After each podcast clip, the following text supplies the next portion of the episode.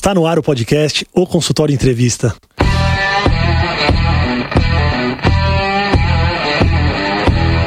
Bem-vindos, eu sou Daniel Kruglenski, médico, cirurgião do aparelho digestivo e entrevisto especialistas em diversas áreas que vão nos ajudar a crescer na carreira, melhorar a conexão com os nossos pacientes e a se desenvolver na profissão.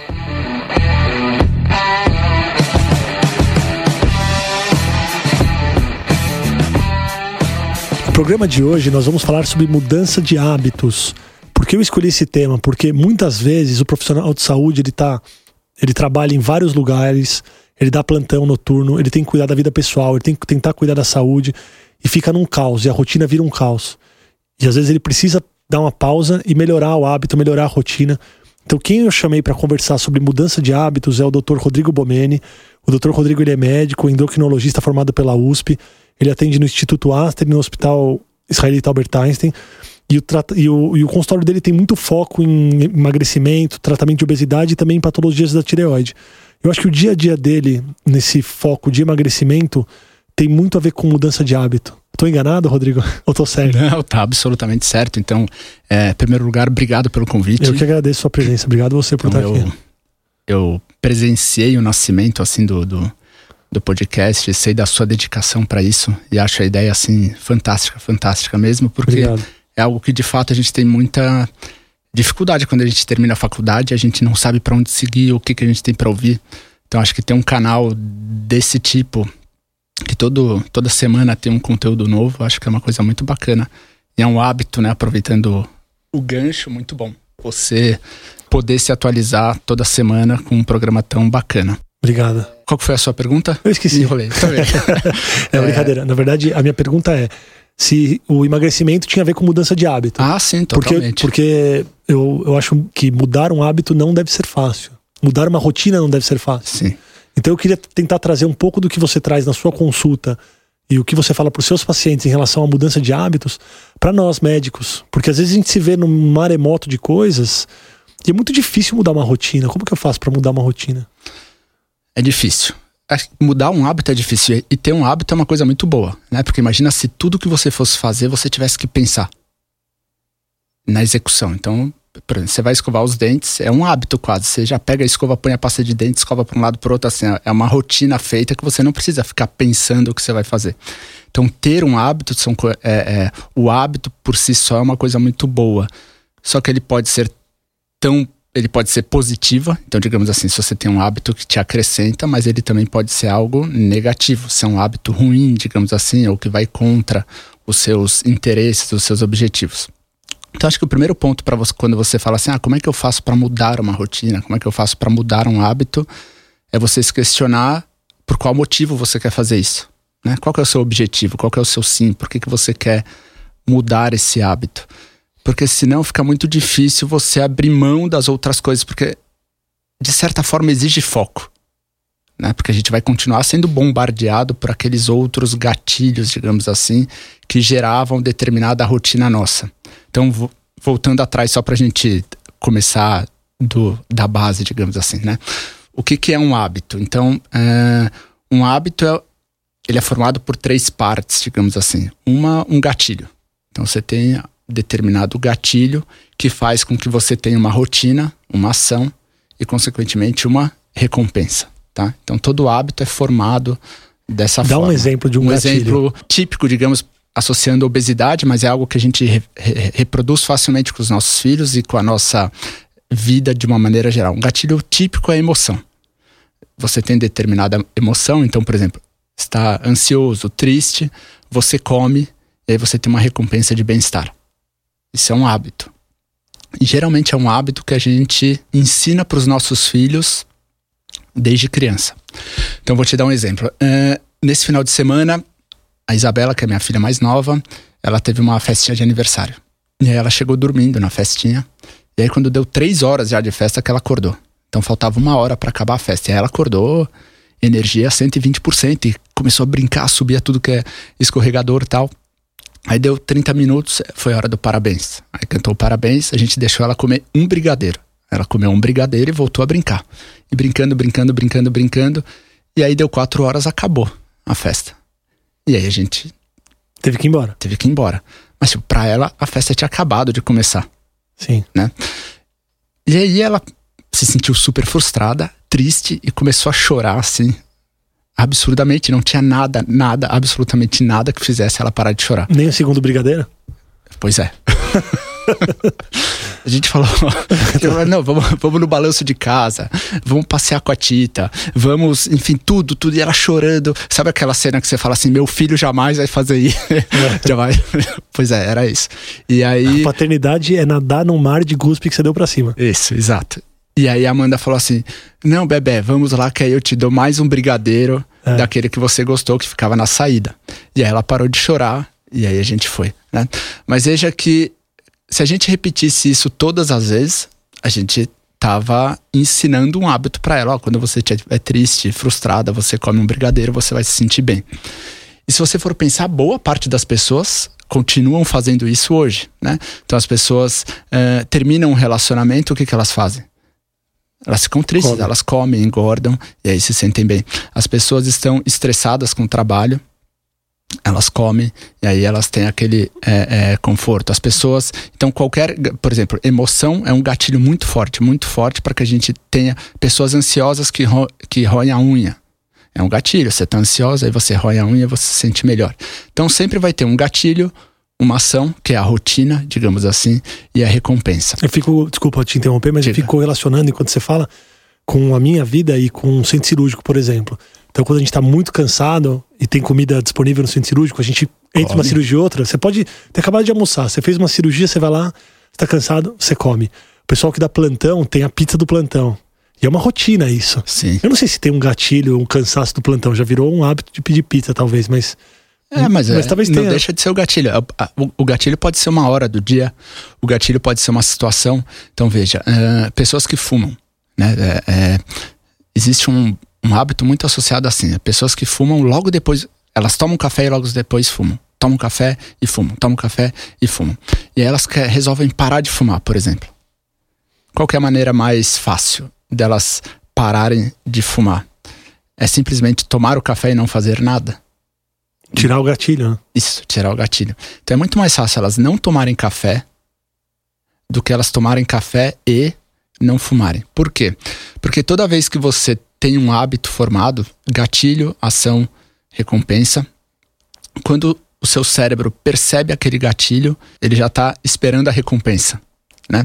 Então, se você tem o gatilho e não faz absolutamente nada, você vai ter que contar com a sua força de vontade para não, enfim, para não tomar ação, para não, não tomar aquela ação. E aí não adianta, porque você vai ter aquela sensação de que ficou faltando alguma coisa. Então, você acaba tendo duas alternativas. Um, ou você tira o gatilho. Então, no caso do tabagismo é não tome o café. Aí você tirou esse gatilho. No caso de uma emoção, de uma tristeza, uma pessoa com depressão, uma pessoa com ansiedade, talvez fosse é, fazer terapia, yoga, meditação, enfim, você tratar a sua ansiedade, a sua, depress sua depressão.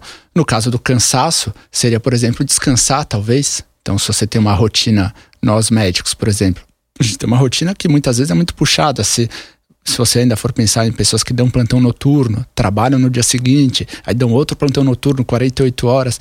Veja, é muito difícil você deixar de comer tendo muito, estando muito cansado. Às vezes é mais fácil você tentar mudar a causa, que é o cansaço. Então, talvez estabelecer um horário de descanso. Ou quando você está muito cansado, ao invés de você ir comer, você tirar 15, 30 minutos de sono. Isso aí seria o ideal, digamos assim, entendeu? Então, ou você muda o gatilho, ou você tenta mudar a sua rotina. Você cria uma rotina diferente, uma ação diferente, para que você ainda tenha determinada recompensa. Uma vontade supera um gatilho? Por um momento, sim. Se você tiver força de vontade, é possível. Então, vejamos. Uma pessoa que chega em casa todo dia e come bolo. Porque ela chega, aí ela sente aquele cheiro, já come o bolo. E aí ela resolve emagrecer e vai na consulta, enfim, paga pela consulta, paga pelo remédio. E ela chega em casa naquele dia e sente o cheiro do bolo. Ela vai ter vontade de comer. Até, eu tô, até eu tô com vontade de Exato, comer, só de também. você falar. É, bom, ela vai ter vontade, um, porque é gostoso, um, porque para essa pessoa era um hábito, por exemplo. Né? É, mas nesse dia ela tá muito motivada. Sim. Né? Ela tá muito motivada, ela tá com muita força de vontade, e aí ela vai e nega e, e, e não come aquele bolo. Aí no dia seguinte ela repete a mesma coisa. E ela nega, e vai, e vai negando, e vai negando, e vai negando. Mas o que que acontece na maioria das vezes? A força de vontade acaba. E aí Sim. a pessoa retoma. Ou, mais do que isso, em algum momento ela chega cansada, muito cansada, ou triste, ou ansiosa. E aí nesse momento a emoção costuma falar mais alto do que a parte racional da força de vontade. E aí ela volta para aquele hábito antigo. Então acho que sim, força de vontade é uma coisa é, interessante, mas ela acaba em algum momento. Então é difícil contar só com ela, entendeu?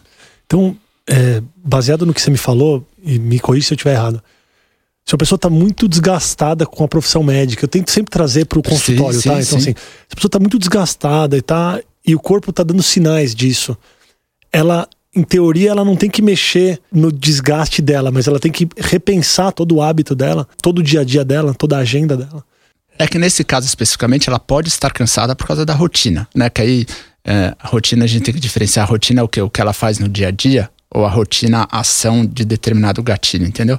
Porque eu acho que ela fica cansada, digamos assim, porque começa a trabalhar cedo, vai até tarde, chega em casa, estuda, tem congresso, aí cuida da família tal isso não necessariamente é um hábito, é o dia a dia dela, ela trabalha demais, né? É, o hábito seria, quando ela está muito cansada, o fato dela se sentir cansada faz com que ela coma determinado brigadeiro, porque ela tem uma sensação de bem-estar. Mas aí ela não tem que focar em não comer o brigadeiro, ela tem que repensar toda. Eu acho que o ideal sim, porque comer o brigadeiro é uma das consequências, né?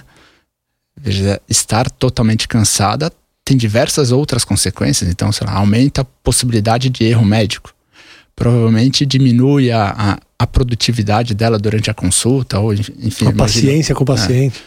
É, é, é, eu vejo assim colegas cirurgiões que dão plantão ainda. Puxa, você vai trabalhar num dia pós-plantão, é jogar uma moedinha pro, né, de, se o plantão for, foi bom, você vai operar a pessoa com 100% de, de, de atenção. Se o plantão foi ruim, assim, não tem como, sua, sua atenção não vai ser a mesma, entendeu? Eu acho que aí a questão é mudar a rotina. E aí é meio que definir prioridades, entendeu? Porque é, é, assim, a gente tem uma certa tendência também como médicos. A, a gente, enfim, todo mundo tem. Se a gente se coloca um pouco numa posição de vítima, né? Não, eu tenho que fazer isso porque é, se eu não trabalhar tanto eu não vou conseguir e tal. Mas acho que boa parte das pessoas fazem isso porque elas querem também. Sim. Sim. Entendeu? Assim, é, é então, se você reajustar de alguma outra maneira, você consegue trabalhar menos, se essa for a sua prioridade. E aí, e aí a gente volta de novo àquilo que você falou, que é, ah, como é que eu faço para mudar uma rotina? Acho que o primeiro passo é, é você definir assim, por que, que você quer mudar essa rotina e qual que é o seu sim de fato. Entendeu? Ah, você quer mudar essa rotina é, mas o seu sim de fato é, é, é ter mais qualidade de vida e estar tá menos descansado, ou você quer mudar a sua rotina, mas o seu sim é ganhar o máximo de dinheiro que você pode até ter 40 anos. Porque senão passa a ser uma coisa meio contraditória. E aí é muito difícil você mudar um hábito seu se você não sabe de fato o que, que você quer, entendeu? Qual que é a sua prioridade no momento? Sua prioridade é, é ganhar muito dinheiro e atingir o ápice do, do, do sucesso profissional até 40 anos, ou é ter uma vida mais tranquila e, sei lá, ser médico no interior, né? Como foi o, o, o um dos podcasts que você fez. Ou, é, não, é me dedicar mais à parte científica, acadêmica. Eu acho que se você não, não conseguir definir qual que é o seu sim, é muito difícil você dizer não para as outras coisas. E no fim, ter foco é isso. Né? Assim, é, é, é você conseguir dizer não para as diversas oportunidades que aparecem para gente. E aparece oportunidade toda hora. E a gente não para é. pra pensar. Exato. A gente, às vezes, quando, principalmente quando a gente se forma, a gente vai aceitando tudo, aceitando tudo. tudo, aceitando tudo. Eu lembro que uns dois, três anos depois que eu me formei, eu trabalhava no, no Hospital das Clínicas, na parte pública, no Hospital das Clínicas, na parte de convênios no pronto-socorro, na parte de convênios de UTI, no Einstein, no consultório e atendia num, numa parte de convênios de endócrino em outro hospital. Ou seja, você pega tudo, você fala, não, não quero perder nenhuma oportunidade e tal. É. Até que em determinado momento eu olhei e falei, você estava dando 10 plantões noturnos por mês, eram 96 horas de final de semana. Aí eu tive que definir qual era o meu sim. Sim. E aí comecei a falar um monte de não para para diversas coisas, entendeu? Fica o convite aqui para quem estiver ouvindo a gente para fazer uma autoanálise da semana e, e, da vida e da rotina, entender, porque às vezes a gente nem enxerga, né? Quando está no meio do furacão, às vezes a gente não enxerga o que está acontecendo com a gente. Então, é. um respiro, pessoal, quem estiver ouvindo o podcast, toma um café consigo mesmo, põe e... um papelzinho na frente, escreve lá segunda, segunda, manhã, tarde, noite, põe tudo que você faz e pensa se você não quer começar a fazer uma coisa que você não faz ou parar de fazer alguma coisa que você faz ou fazer um pouquinho mais do que você gosta, um pouquinho menos do que você não gosta. E aí vem minha próxima pergunta. Para mudar esse hábito, para mudar a rotina, é melhor mudar tudo de uma vez ou você introduzindo pequenas coisas aos poucos, pequenas mudanças aos poucos? Depende. Depende. Posso só pegar o gancho que você falou? Claro, claro. É, é, e aproveitando até o nome do O Consultório, né? Porque acho que todo mundo que está ouvindo aqui, de certa forma, quer que o, o seu consultório cresça. Sim. Né? E, e, isso é uma coisa que a gente sempre escuta falar quando a gente está na faculdade e tal. Não, é que para o seu consultório crescer, você tem que estar presente, você tem que ter horário disponível tal.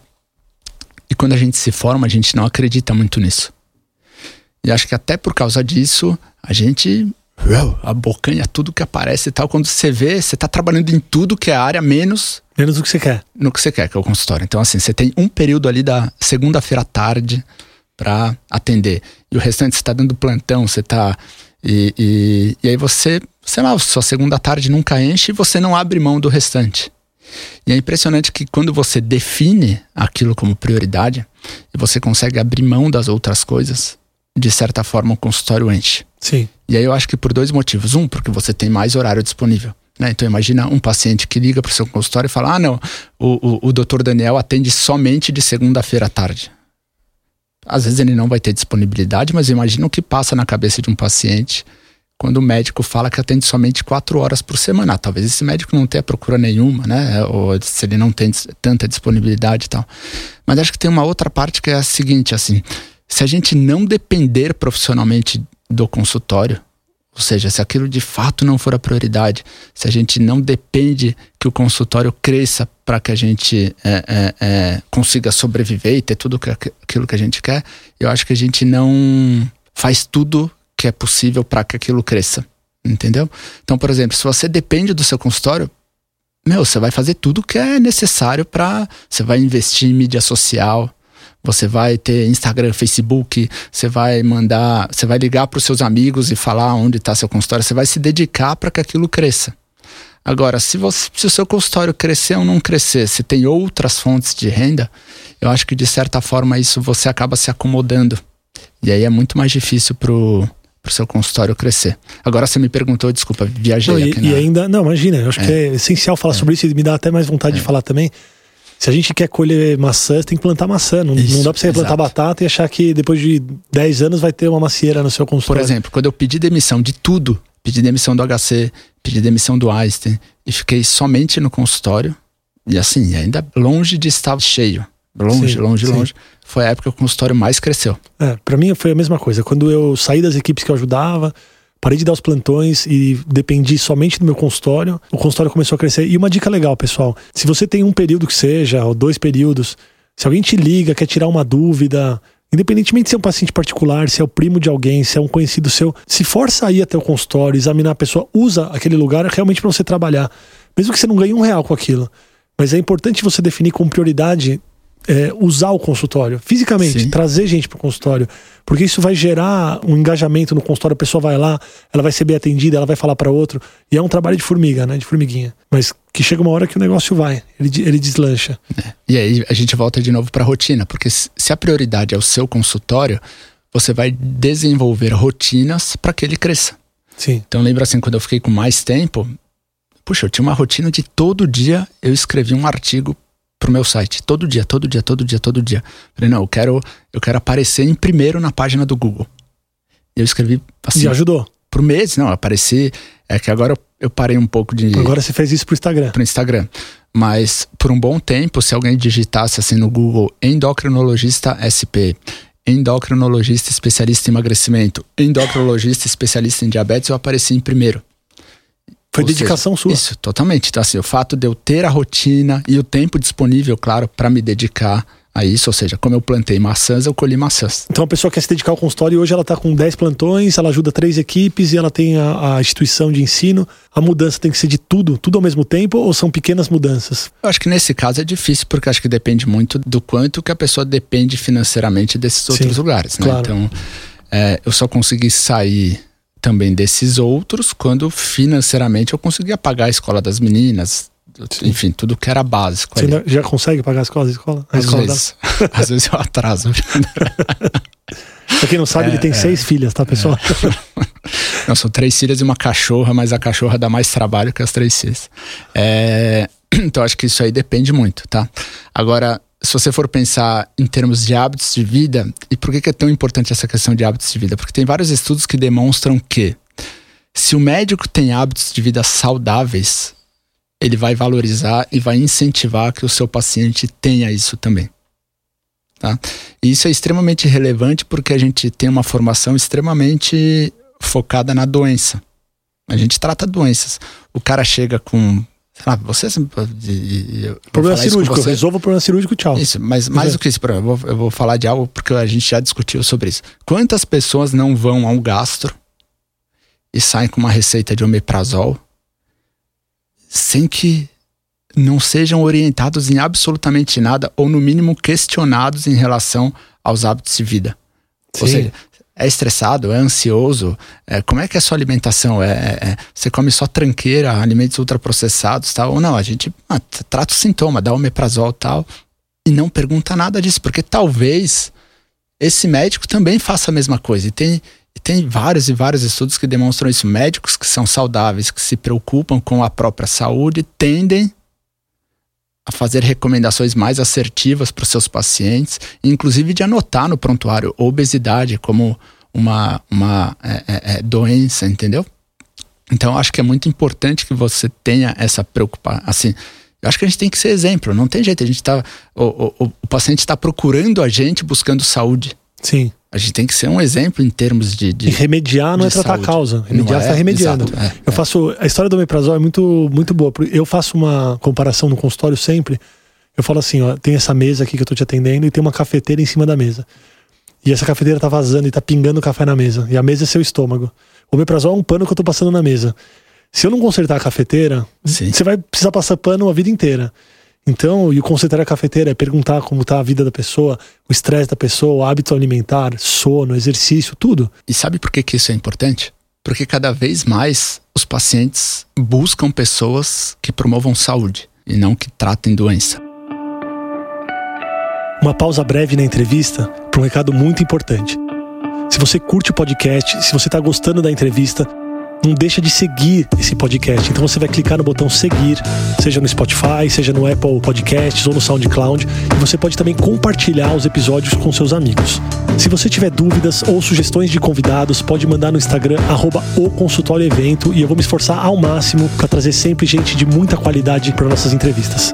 Agora vamos voltar para nossa conversa como um médico que quer começar a se cuidar pode introduzir um hábito? Quanto tempo ah. leva para um hábito realmente virar um hábito ah. e não, não ser um negócio forçado? Naquele livro O Poder do Hábito, ele fala em 21 dias, né? Mas tem vários estudos que demonstram que isso não é, não é verídico, assim, é extremamente variável. Pode levar 14 dias até um ano para um hábito se formar, tá? É... Eu acho que isso é muito individual em que sentido? Tem pessoas que preferem ser extremamente radicais. Eu vou começar a fazer atividade física, vai ser agora, eu vou fazer todos os dias eu nunca, não vou mais, vou cortar açúcar definitivamente da minha vida. Vou, então assim, é, é, é, as pessoas, e eu acho que a maioria das pessoas opta por ser radical, de fazer tudo de uma vez. E tem algumas pessoas que de fato conseguem. Ponto, né?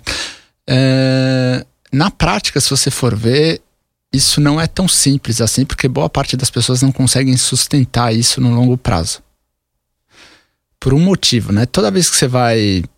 Existe uma relação é, é, grande em termos de força de vontade e motivação. Né? Então, toda vez que você está muito motivado para fazer alguma coisa, você não precisa de nenhuma força de vontade. Né? Você não precisa ter força de vontade para fazer algo que você tá já muito... quer fazer. Sim. Né? Por outro lado, se você não tiver motivação para fazer nada, você vai precisar de uma força de vontade enorme. Então, não sei, dá um exemplo. Você, chega da em casa quatro da manhã e seis da manhã você tem que acordar para fazer uma coisa assim. Você tem que ter uma força de vontade terrível para acordar Sim. seis da manhã. Por outro lado, sei lá, você vai dormir quatro da manhã do dia 20, do, do, antes do Natal, e você acorda às seis da manhã, assim, extremamente feliz, porque é Natal e vai ter o presente é, é, debaixo da árvore. Então, assim, você nem precisa de força de vontade, porque você está muito motivado para ver aquilo. Tá? Quando as pessoas optam por mudar um hábito, geralmente elas estão muito motivadas. Sim. Não é? Então, assim, quando, quando um paciente te procura no consultório, ele tá assim, ele quer mudar de qualquer jeito, ele tá disposto a fazer tudo. Ele, o que você falar, ele vai fazer. Legal. Porque Sim. ele quer mudar. Ele quer mudar. É, só que confiar na motivação é uma coisa muito difícil. Porque a gente não tá motivado todo dia. É fato, né? Então, assim, é, a gente trabalha todo dia. Mas se alguém falar que todo dia vai pro trabalho com a mesma vontade, é uma mentira não é? A gente vai quase por um hábito, digamos assim, e porque a gente sabe que a gente precisa, é um negócio racional. Você se comprometeu com o seu paciente, né? você vai, você sabe que você depende daquele dinheiro, então você vai. Agora, se alguém falar que todo dia acorda extremamente motivado, uh, é hoje que eu vou. Não, não é. Tem Isso até é um, verdade. Tem uma entrevista é. com algum maratonista e, e o entrevistador perguntou. Mas meu, correr é meio cansativo, é meio chato. Como é, é que você tem essa vontade? Como é que, é, como que você faz para ter vontade de correr todo dia? Ele falou, não tenho vontade de correr todo dia não quero correr, é muito chato, mas Isso, faz parte do faz. treinamento. Exato, é. exato, né? É, mas acho que o ponto principal é porque a motivação é assim absolutamente influenciada pelas nossas emoções. Então tem dias que a gente não quer estar tá motivado, né? A gente está triste, a gente está cansado, é, é, é, a gente está irritado, deu alguma coisa errada com determinado paciente. Então uma pessoa quer fazer atividade física, supondo, vai. Então a pessoa começa fazendo todo dia atividade física, todo dia, mas tem um dia que ela está cansada, né? E aí como é que fica aquela motivação? A gente desmotiva. Então, apostar todas as fichas na motivação, eu acho que é algo muito ruim, tanto para o médico quanto para o paciente. Tá? Mesmo porque boa parte da nossa motivação inicial é relacionada a alguma dor que a gente tem. Então, no caso do emagrecimento que você falou, é sei lá, a pessoa não consegue mais entrar na roupa, ela tá se sentindo feia, a autoestima tá muito baixa, foi rejeitada por alguém, descobriu uma doença e aí ela está disposta a fazer tudo e ela tem aquela dor muito latente, então é, é fácil para ela rejeitar as outras coisas que ela gosta. Mas à medida que o tempo passa, essa dor vai diminuindo. E aí. A motivação a, também. A motivação inicial dela some. Né? Então, isso, esse é o primeiro ponto. Por outro lado, você contar só com a força de vontade é péssimo também. Porque ela acaba. Foi o exemplo do bolo. Então, assim, você pode não estar tá motivado para fazer nada, mas se você é, se você olha o bolo, aí você fala, não vou comer. No dia seguinte eu não vou comer. No quinto, sexto dia você come, porque a força de vontade é uma força finita, ela acaba. Então aí, bom, aí alguém vai falar, ah, então não adianta, não dá para mudar, é. desisto. Não. Eu acho que tem duas alternativas possíveis. A primeira é você começar a criar um hábito que não dependa nem de força de vontade, nem da motivação. Então é como se fosse um, é, é um hábito muito pequeno, muito pequeno, muito pequeno. Então, por exemplo, lá, fazer uma flexão por dia. Então, uma pessoa que é sedentária, ela fala: não, vou fazer uma flexão por dia. Porque isso é uma coisa tão pequena, tão pequena, que você não depende de motivação para fazer.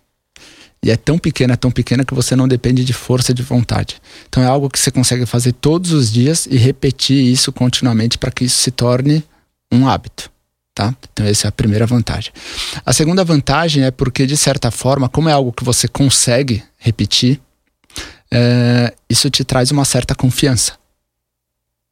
Sim. Porque você é uma coisa que você se propôs e você está fazendo, né? Tem uma, tem um, tem uns autores que falam muito de uma da dificuldade percebida, assim. A gente tem uma certa tendência de superestimar a dificuldade de determinada coisa. Então, se a gente estipula lá, eu tenho que fazer uma hora de academia por dia. Às vezes, só o, o, esse pré-fazer uma hora de academia, a gente já imagina assim: nossa, vou ter que ir até lá, fazer uma hora de academia, vai ser tão cansativo, tal. Eu não vou fazer isso, tal, porque é uma hora de academia. Então, a gente superestima aquela dificuldade. Quando você opta por criar uma coisa muito pequenininha, isso já diminui. Então, essa barreira inicial já, já diminui também. Né? Porque a verdade é que talvez tenham dias que você só faça uma flexão. Mas tem outros dias que você tá lá, você fez uma flexão, você fala, pô, já fiz uma. Eu vou fazer cinco. Puxa, eu já fiz cinco, hoje eu vou fazer também agachamento, eu vou correr cinco minutos na esteira, enfim. É, isso pensando em flexão, às vezes pode ser fazer dois minutos de esteira por dia e você faz. Pode ser descer de escada. Você pode começar descendo, nem subindo, Exato. descendo de escada. Exato, ou seja, então acho que ah. criar um hábito que não dependa nem de motivação, nem de força de vontade, é algo que ajuda muito. A outra forma que você tem é de definir o seu comportamento sem depender da força de vontade. E aí é mudando o ambiente. Porque a gente sempre foca que o comportamento depende da pessoa. É? Então, olha, para você, para o seu consultório crescer, você tem que ser mais organizado. Para o seu consultório crescer, você tem que ser mais focado, você tem que ser mais disciplinado. Ou você tem que, né? A gente sempre acha que o comportamento depende diretamente da pessoa. Tem uma linha da psicologia que acha que é o contrário. Olha, embora dependa um pouco da pessoa, a maior parte depende do ambiente que ela vive, tá? Então, o nosso comportamento é totalmente definido pelo nosso ambiente. Então, aqui a gente se comporta de uma forma. Assim, esse ambiente aqui, o estúdio que a gente está, tem regras tal. Se tocar o telefone, a gente não vai atender. É, a gente fala num determinado tom de voz, a gente veio vestido de determinada forma tal. Então, por mais que não seja uma regra explícita, assim, a gente, a gente molda o nosso comportamento para essa regra. Se a gente estiver em casa, a gente vai se comportar de uma forma diferente, no trabalho de outra forma, e assim por diante. Então, esse é o primeiro ambiente, o ambiente externo. Tem um outro ambiente que é o um ambiente de relacionamento interpessoal. Tá? Uh, e aqui é interessante pensando no consultório também, no seguinte, porque as pessoas que a gente convive, elas têm regras também. Então, nossos relacionamentos têm regras. A gente, o nosso relacionamento, eu me relacionando com você de uma forma diferente que eu me relacionando com outro amigo, por exemplo. Nosso relacionamento tem determinadas regras de coisas que a gente fala, é, é, de como se portar, tudo isso. Por exemplo, uma pessoa que quer ser positiva ou que quer crescer no consultório, digamos assim. E ele só convive com pessoas que, meu, que acham que consultório é uma puta besteira. Pra que, que você vai investir nisso daí? O negócio é, é, é, é plantão, vai dar errado. Você vai ser dependente eternamente de, dos pacientes de convênio. Isso aí nunca dá certo. Ou seja, a pessoa ela tá querendo ser positiva, ela tá querendo investir no consultório, mas ela só ouve coisa ruim de todos os lados. Né? Então ela vai ter que ter uma força de vontade para acreditar naquilo que ela quer e exercer aquele comportamento que ela precisa para fazer o consultório dela crescer muito, muito, muito grande. Muito grande. Isso vale para tudo. Né? Então uma pessoa que quer ser saudável e convive só com pessoas que meu, não estão nem aí pra saúde, só querem beber, só querem comer. A pessoa pega uma coisa mais saudável, ah, tá, tá, entendeu? Então ela vai, puxa, ela vai ter que fazer alguma coisa. Um, ou ela muda a amizade, e é possível. Veja, tem amigos que te levam para baixo, digamos assim. Uhum. Não quer dizer que você precisa se tornar um inimigo, mas talvez não seja a pessoa que você tenha que ter mais próximo, né? Tem pessoas que são extremamente negativas. E você tá querendo fazer uma coisa, você tá precisando de alguém que seja positivo e a pessoa só te jogando para baixo. Vitimista, ou vitimista. Ou vitimista, exato. Então, é, acho que mudar o seu círculo de amizades para que você se aproxime de pessoas que é, é, é te levem a ter aquele comportamento que você precisa é uma coisa muito, muito, muito importante. Tá?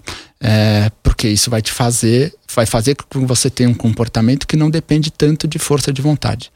E a outra parte é o ambiente interno mesmo, e aí entra a, a parte de emoções mesmo, então de tristeza, ansiedade, que se você não mudar isso é muito difícil, porque a emoção acaba influenciando muito no, no comportamento. Acho que isso inclui também a parte, inclusive, de cansaço, digamos assim, que não deixa de ser um, o ambiente interno também. Né? Sim, sim. Então, eu acho que um ponto interessante é assim, puxa, você quer se tornar um profissional melhor ou você quer é, ter é, um consultório melhor. Que tipo de comportamento que você precisa ter daqui em diante, né?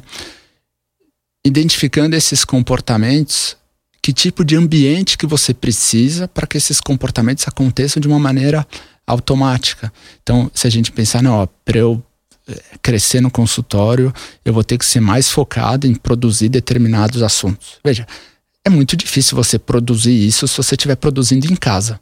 Imagina, sei lá, escrever determinadas coisas para colocar num site, enfim, um exemplo.